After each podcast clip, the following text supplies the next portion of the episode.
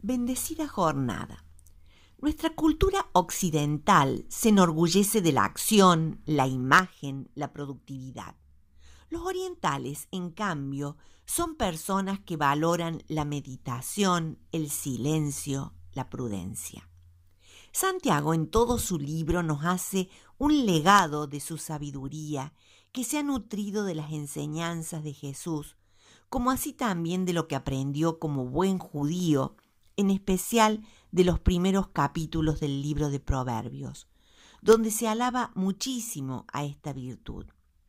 La sabiduría no es información, sino prudencia, sensatez, buen juicio, y es lo que capacita a los seres humanos para enfrentar las pruebas de la vida y, a pesar de lo difíciles que puedan ser, continuar siendo dichosos. Se nos insta en este párrafo a que pidamos a Dios la sabiduría, y Él nos la dará generosamente, sin menospreciar a nadie. El Antiguo Testamento en muchas oportunidades insiste que la sabiduría está en Dios, tiene su origen en Él, y el hombre puede alcanzarla cuando se relaciona con Él.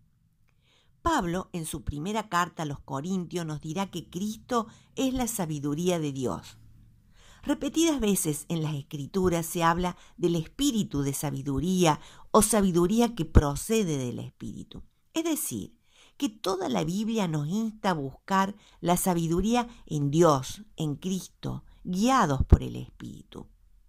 Pienso que todos somos conscientes que nos hace falta mucha sabiduría una sabiduría que no se obtiene a través de un título universitario, de un taller virtual o leyendo libros, sino que proviene de Dios.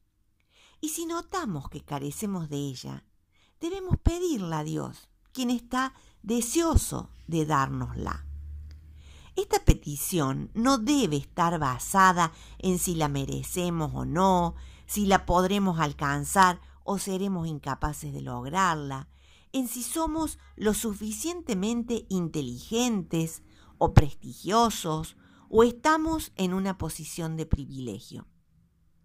Esta petición tan poco frecuente, pero tan imprescindible para vivir una vida que tenga sentido, que persevere en medio de las pruebas, que se sostenga ante los cambios imprevistos, solo puede fundamentarse en la gracia de Dios ese Dios que nos abre sus brazos, deseoso de darnos sus mejores dones, deseoso de darse a sí mismo, aunque eso le haya costado hacerse criatura y enfrentar la máxima debilidad humana.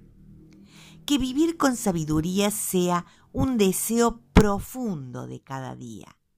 Pidámosle a Dios que nos la conceda, confiando solo en su gracia y generosidad. Que el Señor les bendiga.